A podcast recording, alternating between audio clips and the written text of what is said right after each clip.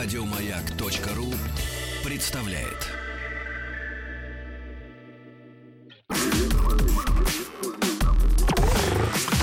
Двадцать два.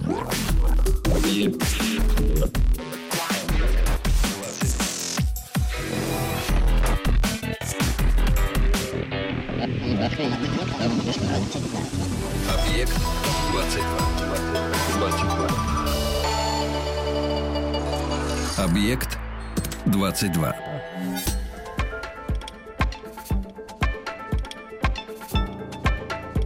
Ученые выяснили, что слезы, которые у нас вызывают грустные фильмы, на самом деле способствуют улучшению настроения. В эксперименте приняли участие 60 добровольцев, которым показывали два фильма «Жизнь прекрасна», ну, видимо, Роберто Бенинди, и вот тот самый «Хачико», самый верный друг. 28 человек во время просмотра рыдали, остальные не проронили ни слезинки. Спустя 20 и 90 минут после показа фильмов ученые просили людей ответить на вопросы об их психологическом состоянии.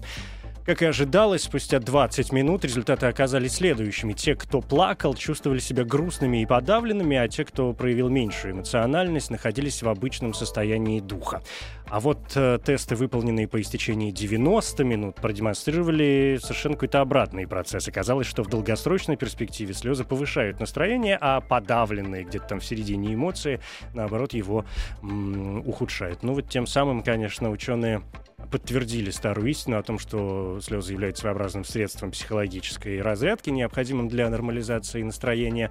Но вопрос относительно того, как искусство влияет на эту эмоциональную разрядку, он, конечно, остается пока еще совсем открытым. Это «Объект-22», я Евгений Стаховский, и сегодня тут какой-то счастливый и редкий момент, когда приходящие э, новости и исследования, результаты об исследованиях, ну, хотя бы как-то приблизительно связаны с э, вопросом, который сегодня меня крайне занимает. И хорошо, что здесь уже Александр Павлов, философ, культуролог, доцент Высшей школы экономики.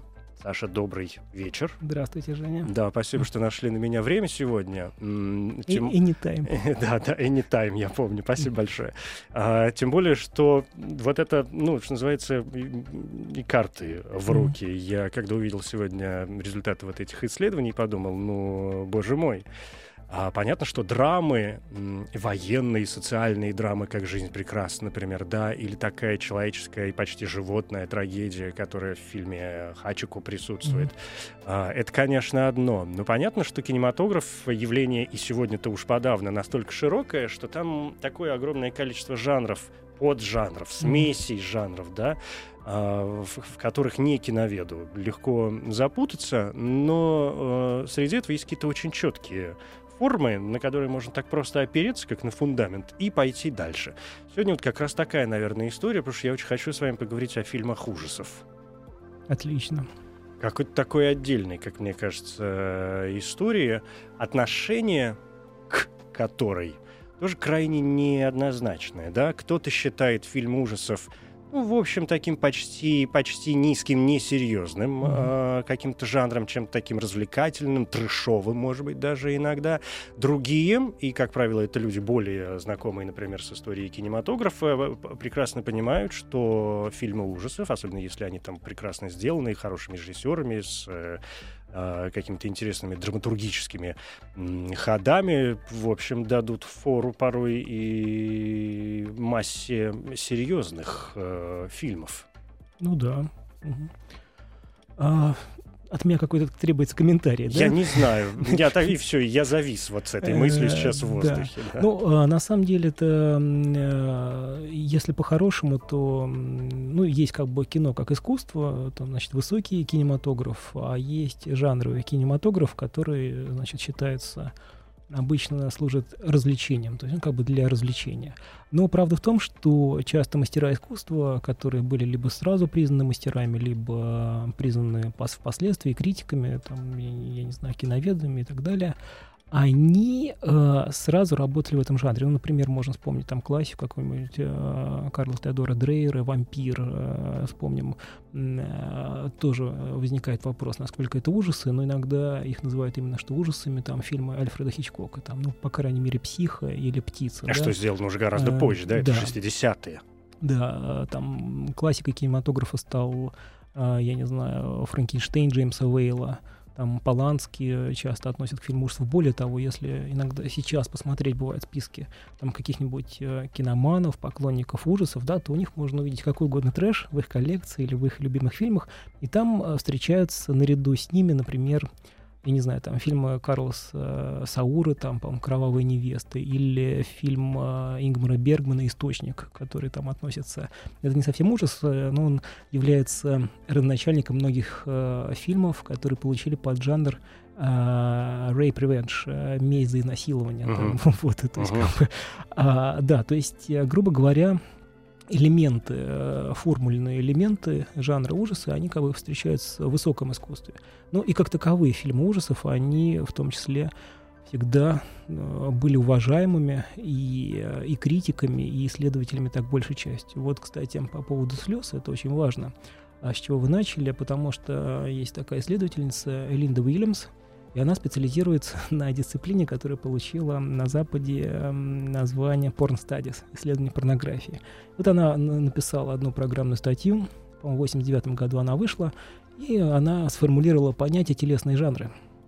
Она выделила три телесных жанра, на самом деле их четыре, она делает эту оговорку. Четвертый, четвертый жанр, который она как бы это отдельный, и который является самым, наверное, непрестижным в кинематографе, это комедия. А вот три телесных жанра, которые вызывают, э, значит, какие-то бурные реакции тела во время просмотра. Это, соответственно, мелодрама, мы плачем, это порнография, да, и там испытываем какое-то возбуждение. И это ужасы, когда мы тоже испытываем там страх, дрожь тела и так далее и тому подобное. Она, конечно, концентрируется на порнографии, но вот ужасы — это э, жанр, который Э, эмоционально нас заставляет в том числе переживать, возможно, даже больше, чем какой-либо другой фильм.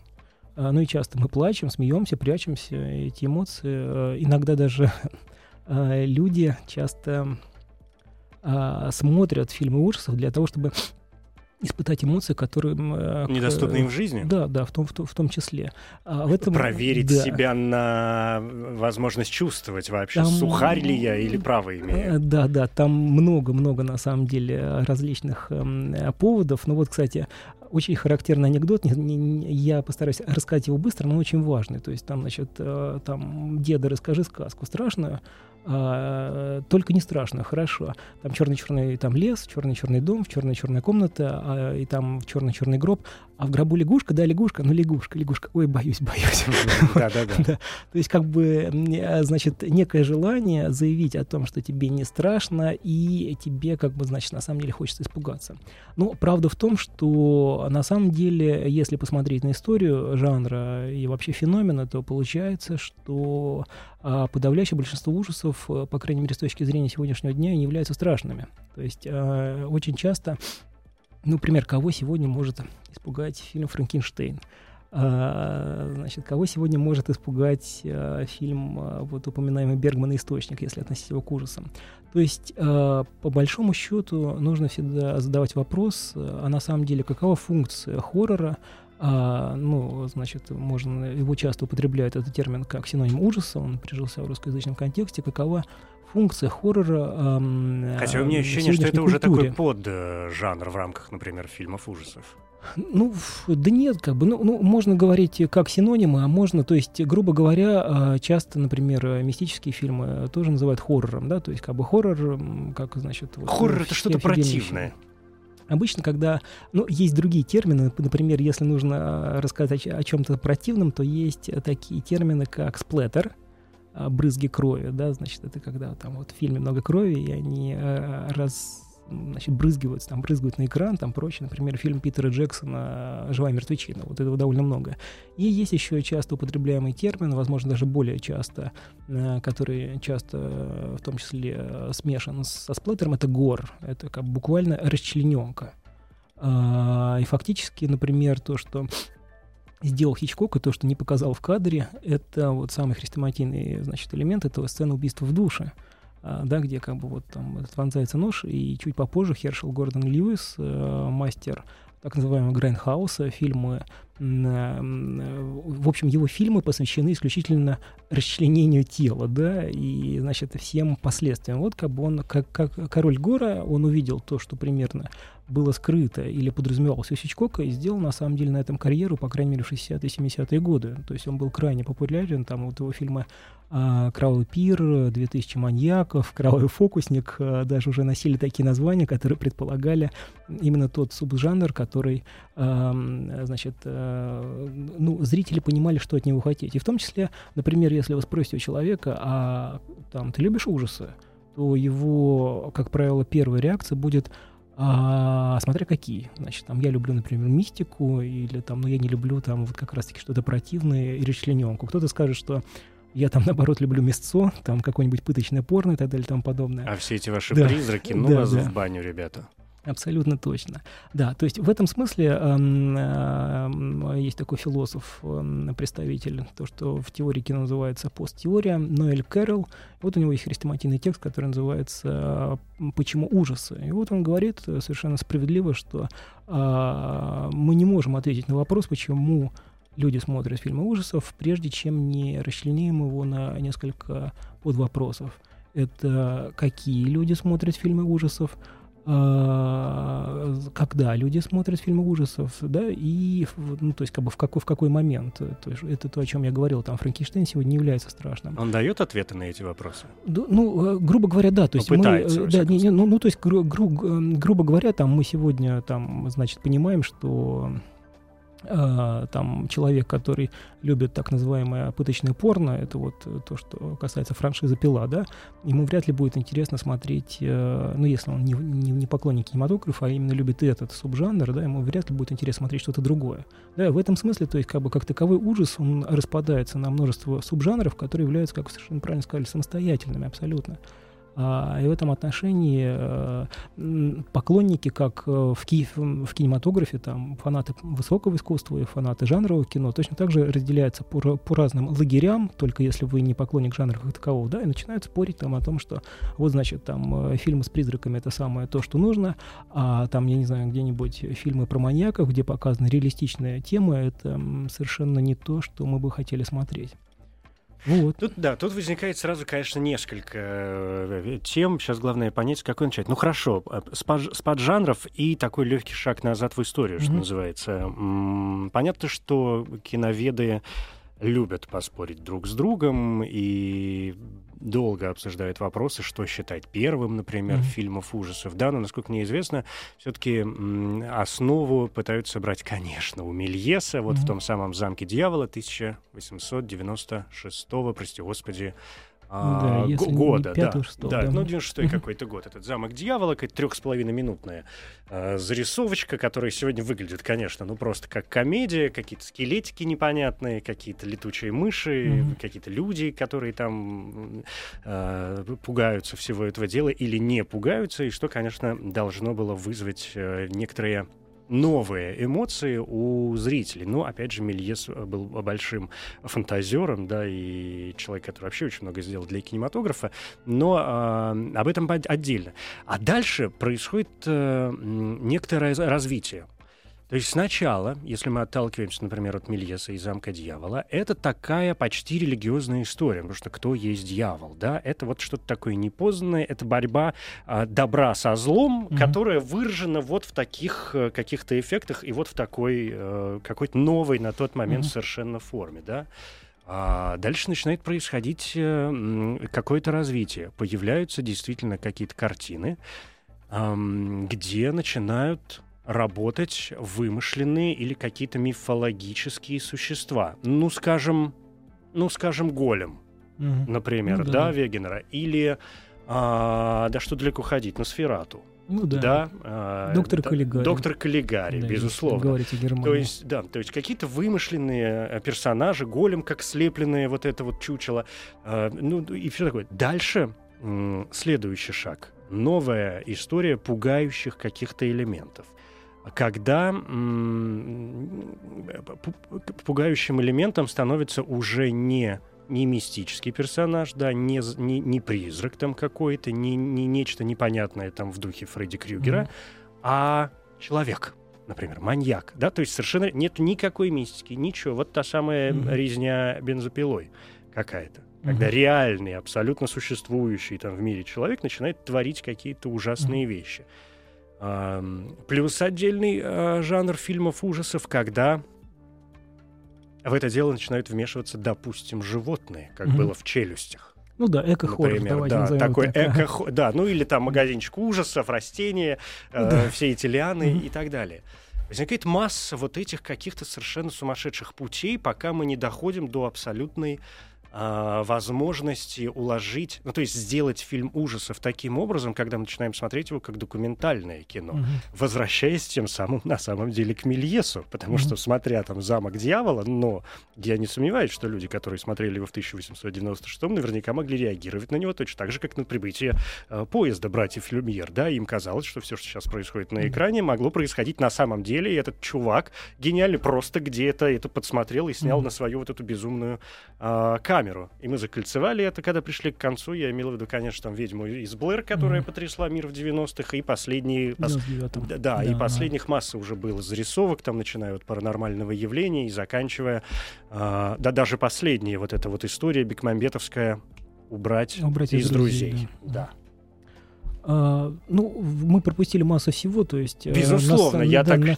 Да, ну да, на самом деле, если э, так брать по-хорошему, эм, э, сложно сказать, что вот убрать из друзей может закольцовываться именно с началом Мель- Мельеса. Безусловно, можно найти а, какие-то параллели, но правда в том, что ужасы, и вот на- наверняка это самое важное, что мы должны отчасти проговорить, они всегда, в отличие от других фильмов, а, наиболее полно и хорошо отражают социальные страхи. А, то есть, если брать феномен как таковой, и, например, вот мы, скажем, от 30-х э, перескочили сразу к 70-м, это 74-й год, э, «Резня бензопилой», но в 50-х было огромное количество фильмов про вторжение инопланетян.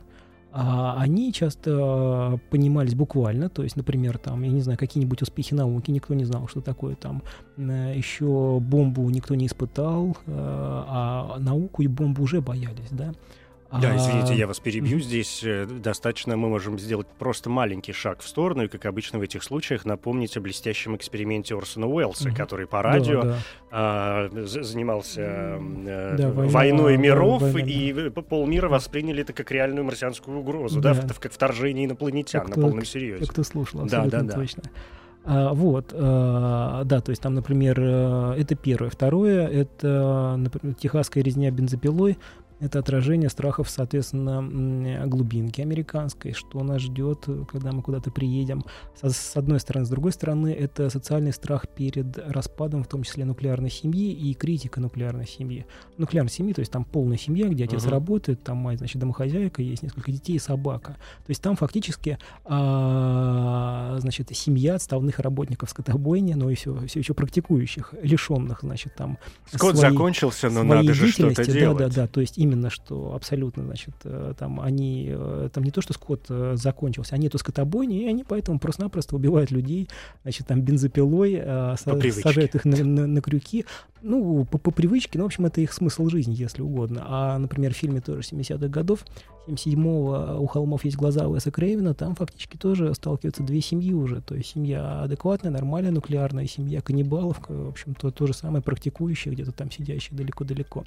Ну и то же самое, например, в 80-х, там появление а, фильмов, н- спровоцированных призраком, полтергейстом, да, который недавно был сегодня, это то, что на самом деле а, вот этот страх перед привидениями в, д- в домах, где никого не убивают, там в полтергейсте нет смертей.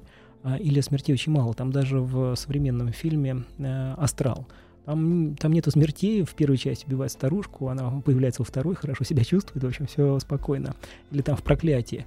Но это некий страх перед, на самом деле, социально-экономическими проблемами, когда вы живете в доме, и этот дом вам не принадлежит.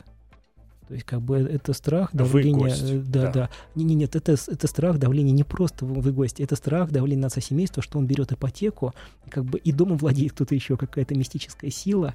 А, и вот эти фильмы, которые выстреливали в начале десятых годов, э, они как бы как, как раз-таки отражают сегодня в большей мере, чем а, то, те, те страхи, которые были характерны в том числе для домов с привидениями в начале Да, вот так э, неожиданно мы 80-х. подошли к экономическим вопросам. Объект 22.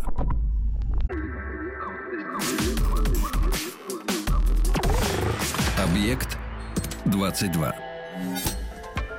Александр Павлов, философ, культуролог. Говорим сегодня о фильмах ужасов. Я вот за эту какую-то минутную паузу пытался вспомнить, э, какой фильм ужасов, ну вот лично меня э, первым произвел достаточно большое впечатление. Мне кажется, что сегодня я бы, конечно, не воспринял его как фильм ужасов, но в том далеком каком-то 86-87 э, году, когда он появился, это было, конечно, такое легкое откровение. Я говорю о фильме «Муха». Угу. Кроненберга. Здесь мы возвращаемся вот к, к той самой э, прекрасной теме о страхах. В данном случае это же ну, чистая научная фантастика, да, биологические эксперименты, страсть человека к раскрытию каких-то новых миров, вот это бесконечное желание сделать следующий шаг и раздвинуть границы mm-hmm. все больше. Да, в, ну это не, на самом деле «Муха» не самый громкий фильм Дэвида Кроненберга, у него есть, э, и не самый, он, это тот автор, который э, среди многих-многих э, режиссеров, которые специализируются в жанре, является наверняка самым уважаемым уже э, при жизни, э, после э, фактически наверняка там какого пятого, что ли, фильма «Видеодром», ему стали посвящать сборники академических исследований, а там в 86 или 83 году, в 84 была успешно защищена диссертация по его творчеству. То есть как бы это тот автор, который закладывает какие-то серьезные вопросы в свое творчество, и на эти вопросы пытается ответить. То есть там «Видеодром» является гораздо более шокирующим фильмом. Это один из тех фильмов, последний в ряду Кронберга, до экзистенции, как, к которому он сам писал сценарий. Это один из самых личных его фильмов. Интересно другое то, что а, «Муха» а, нас выводит на другую тему в том смысле, что Э, для ужасов э, характерна фигура монстра. Вот этот вот человек, безумный ученый, а видно, что он одержим. Кстати, одер... безумный ученый один из популярных монстров э, фильмов ужасов, э, который одержим идеем настолько, что ставит эксперимент на себе и в итоге превращается в странное существо, полностью деградируя. А, в принципе, монстры крайне важны. Иногда вот мы начали с вами, там голем, есть монстры уважаемые, там, или ставшие уважаемые, там какой-нибудь Дракула, да, то есть как бы Дракула уважают все. Э, и в этом смысле Дракула отец многих вампиров, которые точно так же являются уважаемыми монстрами. Он был, это аристократы, да, да, это, да, да, это, в общем, ну, буквально голубая Высший кровь, свет, белая конечно. кость, абсолютно точно. И в этом смысле часто в шутку и даже не в шутку сравнивают их, например, зомби, злове, там живыми мертвецами, которые символизируют часто собой пролетариат и вытесни, вытесненные слои общества. Это там э, и очень часто, э, особенно в фильмах Джорджа Ромера, там, я не знаю, в «Ночь живых мертвецов», а зомби зомби э, пытаются осадить дом среднего класса, значит, э, там фермеров, еще кого-то, там есть семья тоже, которая несет бедные, несчастные люди. В Южном парке, кстати, известном мультсериале, это обыграли там просто вместо живых мертвецов были нищие, которые просили мелочь. Да. вот, да, да, да. И, да, да, да. и ходили, это было абсолютно обыграно именно эту а, расхожую метафору. А в фильме День мертвецов живые мертвецы нападали на супермаркет. Он также назывался как зомби в супермаркете, значит, потому что это некие зомби, одержимые культурой потребления. Значит, там это была критика Ромера консюмеризмом. 80-е, третий фильм его первой трилогии о живых мертвецах, это тоже биологические эксперименты, война и так далее, там подобное День мертвецов. То есть Ночь, Ночь мертвецов, э, Рассвет мертвецов и День мертвецов первая трилогия. А, часто вот еще один э, корифей киноведения было две, две фигуры, которые в Академии а, сильно сделали для жанра очень много. Они сделали фильм ужасов уважаемыми предметами исследования. Этого долго не было. А, это Робин Вуд, который считал, что вот именно что монстры символизирует там вытесненные страхи общества, да, то есть там дети — это детская сексуальность, боязнь детей, там, я не знаю, зловещие мертвецы, там Франкенштейн, живые мертвецы, зомби, это там вот э, рабочие, то есть если посмотреть на монстра, которого создал Франкенштейн, это, в общем, пролетарий, который одет не пойми во что, грубый, там, прочее, прочее, в то время как сам доктор Франкенштейн аристократ, эм, там, а, и так далее и тому подобное. В фильме Дэвида Кронберга э, блестящий эм, «Они пришли изнутри» или «Паразиты убийцы» — это метафора сексуальной распущенности, революции и, если угодно, некие, некое предсказание проблемы э, половых заболеваний, СПИДа. Это конец 70-х, СПИД еще не зафиксирован, а он уже оказывает, что вот зомби приобретает некий сексуальный характер. А некоторые монстры э, именно что связаны зачастую, ну, если заканчивать сейчас зомби и перейти к другим монстрам, к вампирам, да, то есть э, очень важно, что многие благородные из них, да, а зомби происходят фактически не из Европы, то есть, например, там Франкенштейн имеет там готическую традицию, там Мэри Шелли, эм, Дракула, там тоже более-менее там литература Ну, европейская да, история, да, да, все-таки.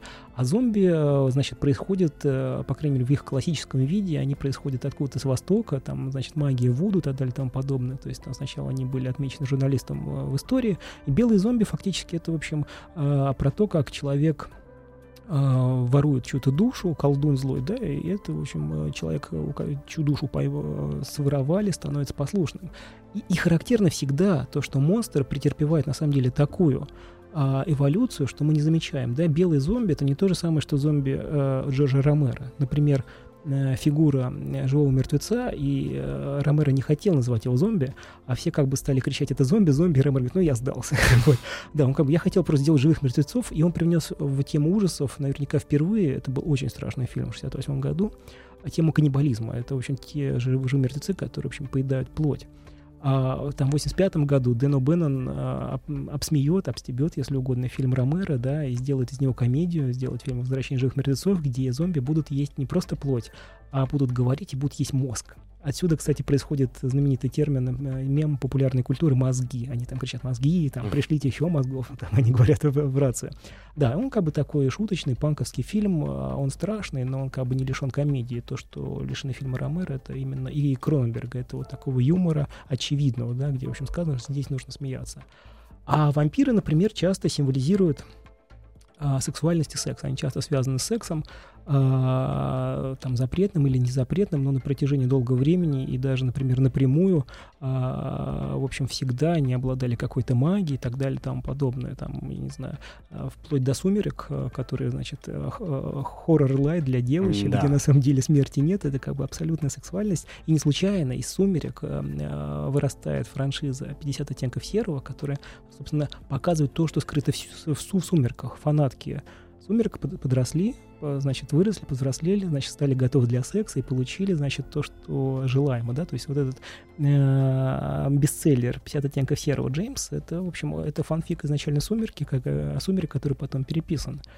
А, но правда в том, что всегда возникает некая деконструкция, например, знаменитая комедия новозеландская Тайки Вайтити, что мы делаем в темноте, это, значит, такое роскошнейшее юмор над вампирами, где собраны все они известные, там, значит, Влад, э, вампир, там, значит, э, вампир, которому там 8 или 2000 лет, там, и поэтому его на общее собрание не зовут. Говорят, говорит, он не будет присутствовать на общем собрании, потому что ему очень много лет, очень старый. Вот там показано, что вампиры не сексуальны, и уже на этом большом знании, что обычный зритель уже прекрасно знает, да, что как бы вампиры часто символизируются сексуальностью, как бы строится весь юмор, да, то, что как бы они на самом деле неудачники, там живут много, там аристократы, но они как бы... Даже, а толку никакого. Да, да, уже даже на самом деле то, что они осели в Новой Зеландии, уже кое о чем говорит, да, что как бы это вытеснено на фигуру.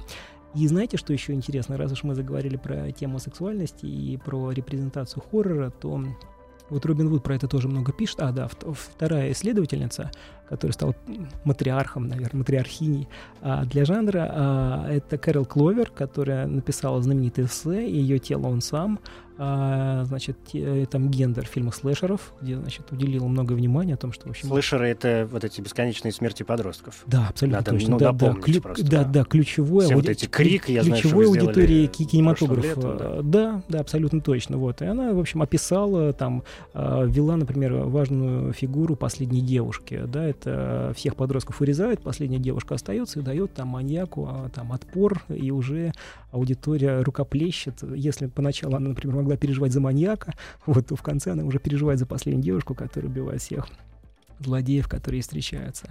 А, да, ну, в общем, э, очень часто именно э, тему ужасов исследуют с точки зрения психоанализа, секса, гендерных вопросов. И вот, э, например, в 1997 году вышла книга Гарри Беншев «Монстры из моего шкафа», где он пытается провести квир-интерпретацию фильмов ужасов, где говоришь, что, например, ужасы — это они часто, фигуры монстра часто символизируют фигуру другого, и очень часто это сексуальное меньшинство. А, вот, и, и, и, и что эти фильмы на самом деле отображают страх там, общества перед э, там, сексуальными меньшинствами, которых нельзя изобразить адекватно было в течение долгого времени. И действительно, если, например, посмотреть на некоторые образцы жанра, в частности, а, «Кошмар на улице Вязов 2», да, то он как бы именно два, да, то он построен на этом. Первый фильм, несмотря на то, что мы знаем, что Фредди Крюгер э, педофил, да, но этого нигде не показывает, и он почему-то вместо того, чтобы убивать там детей, он был сторожем в детском садике, да, он на самом деле убивает уже взрослых подростков. А, вот, и эта тема всегда скрыта. А вторая часть, она вот изобилует просто примерами, ссылками, аллюзиями вот на эту тематику.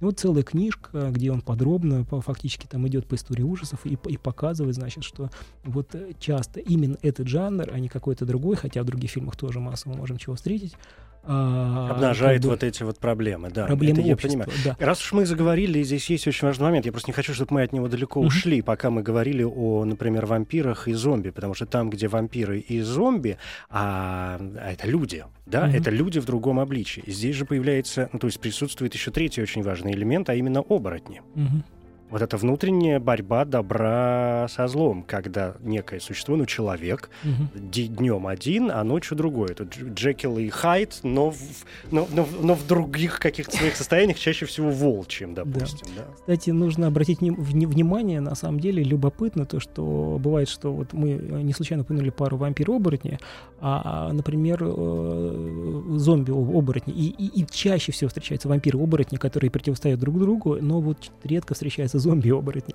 И важно Делить то, им что... нечего. Да, да. Ну, я не знаю, потому что, например, вот опять-таки в упоминаемом фильме «Что мы делаем в темноте», а, кстати, его перевели у нас реально упыри, а, уже это преступление, я считаю, но это не важно. А там а, просто-напросто а, вампиры задирают оборотней, они там готовы, там пахнет псиной, они очень чувствительны, говорят, уходите отсюда, вот, а оборотни ходят, значит, как полагается, кучей, там есть альфа-самец и прочее, прочее. Mm-hmm. Вот, а, там, значит, этот момент тоже, этот э, стереотип э, описан и обыгран. А ну знаете что? То есть как бы оборотни, это, это оборотень важный монстр, почему-то его реже других. Он, кстати, появился, если в истории хоррора позже. То есть сначала был Дракула, белый зомби, Франкенштейн, и там где-то в 41 ну, Дракула, году появляется это понятно, Мурнау, человек, там, да, да Человек-волк появляется в году в 41-м, вот, э, даже Кинг-Конг был раньше, угу. вот, э, ну, не, да, ну тем, тем не менее. А очень важно, что есть еще одна очень важная фигура монстра, э, которую замалчивают и которая обычно связана не с ужасами, а с научной фантастикой. Но она, возможно, даже более страшная.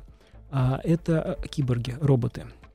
То есть, как вы совершенно правильно сказали, оборотни, там, а, вампиры — это люди.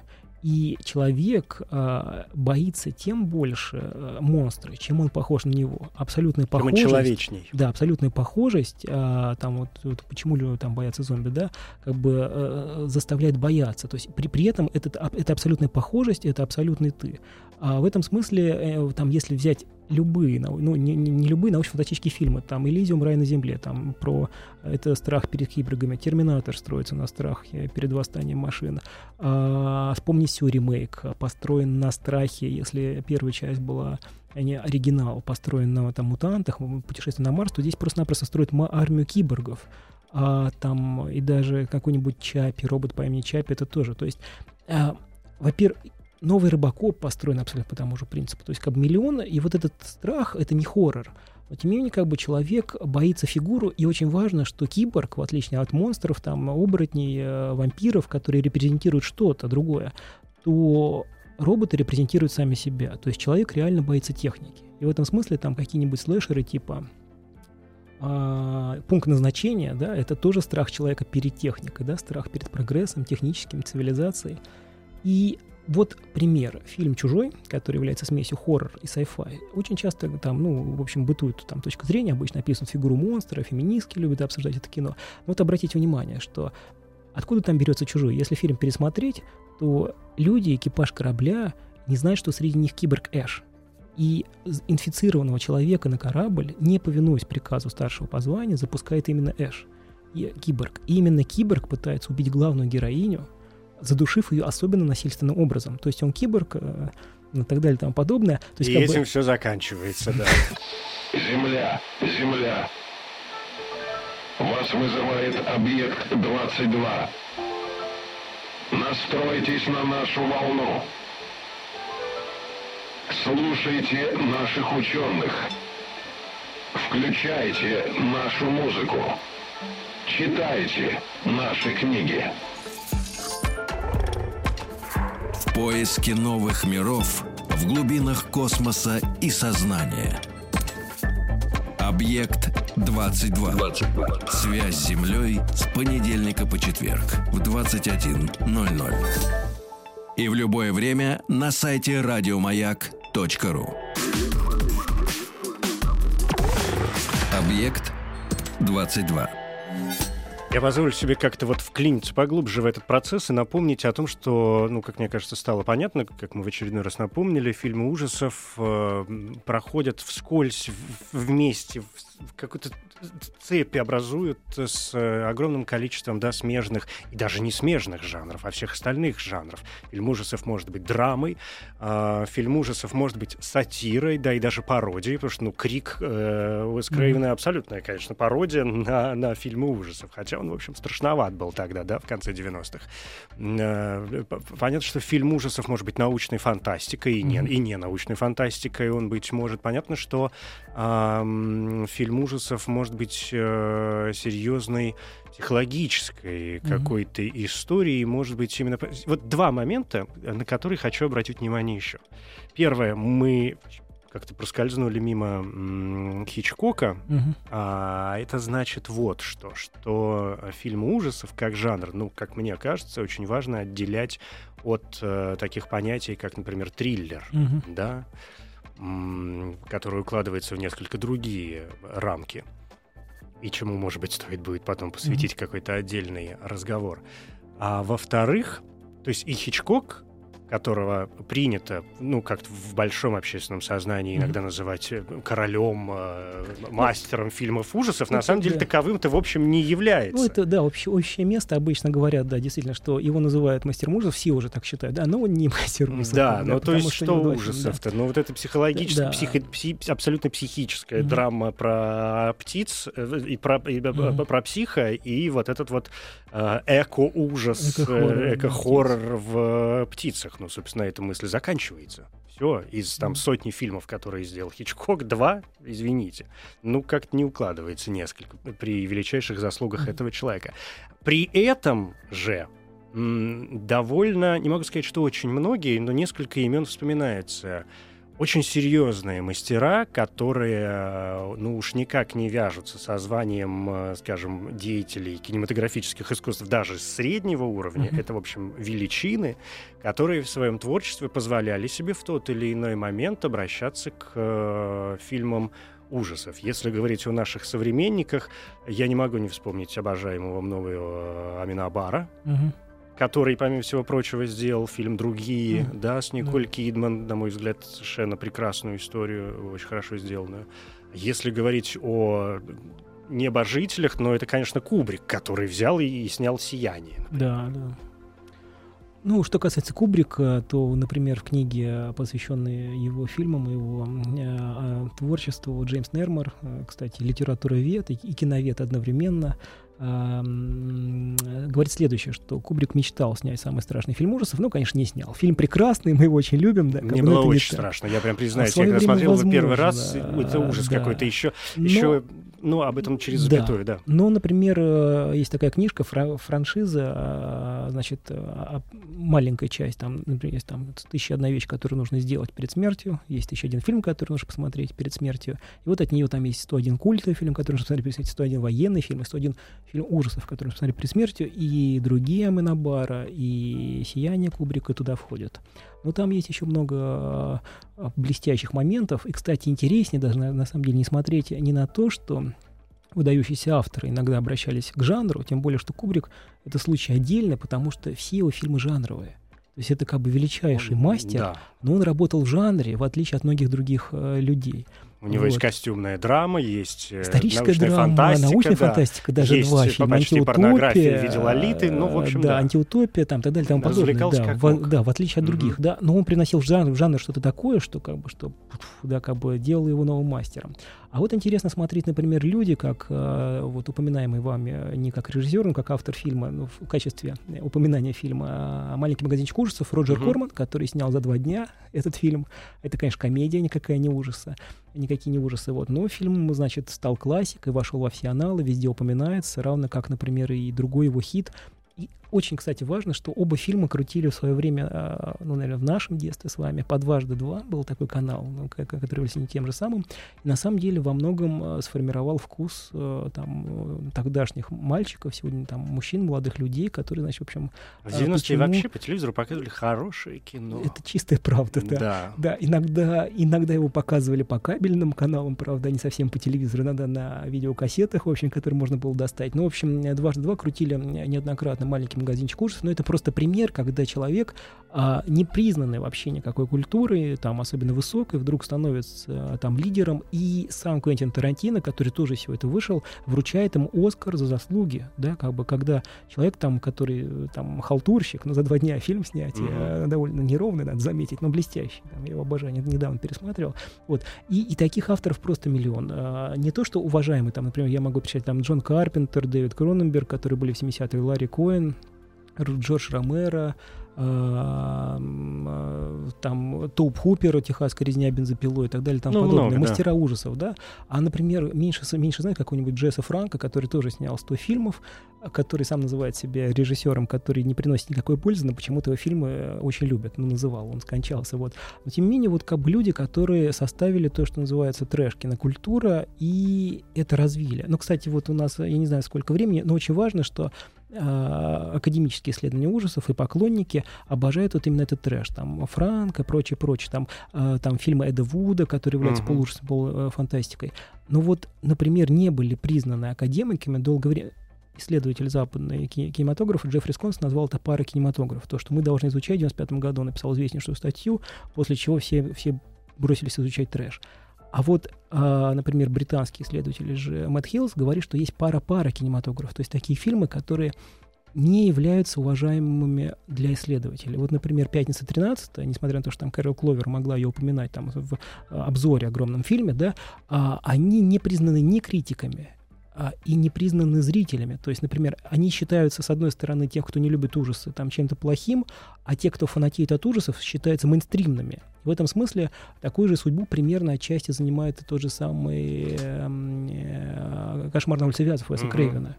Вот, то есть да, это... это я, я понимаю, да, о чем да, вы говорите. То есть мейнстримный хоррор, который выпадает вообще из, просто из всего на свете. Мы не успели, возвращаясь к «Сиянию», я хотел сказать два слова mm-hmm, о музыке, конечно. что насколько важно это сопровождение, да, в этих фильмах, и в том же «Сиянии». Понятно, что музыка Лигити и Бартака сотворила со мной Везде чудеса. Кубрика, во всех фильмах. да, да, да. Спасибо вам большое, Александр Спасибо Павлов, философ-культуролог, доцент Высшей школы экономики, кандидат юридических наук, если я правильно помню, но Абсолютно. это уж сегодня не так важно. Спасибо. Да.